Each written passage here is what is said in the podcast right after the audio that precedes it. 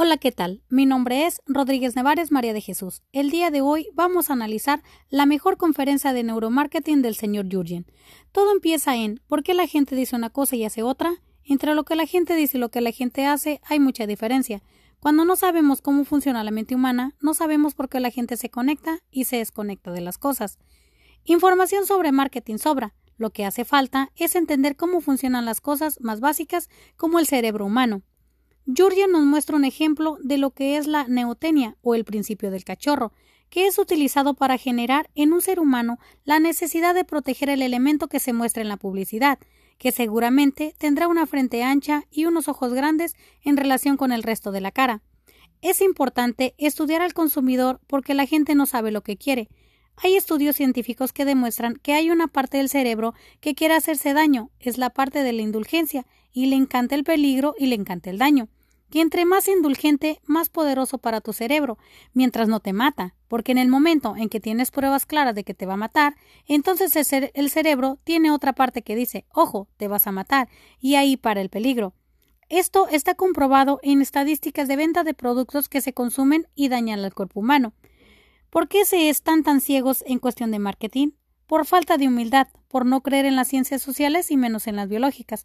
Los métodos tradicionales ya no son suficientes para innovar. No nos detenemos a pensar y valorar. Nunca se tomó una clase de neuromarketing en la universidad y lo más importante, aún no se utilizan técnicas y herramientas científicas. Jurgen nos muestra la importancia que tiene la neurociencia en la industria del marketing y cómo podemos aprovechar esos estudios científicos para crear un marketing eficiente. Nos dice que haciendo marketing con ciencia se equivoca menos. ¿Qué es neuromarketing?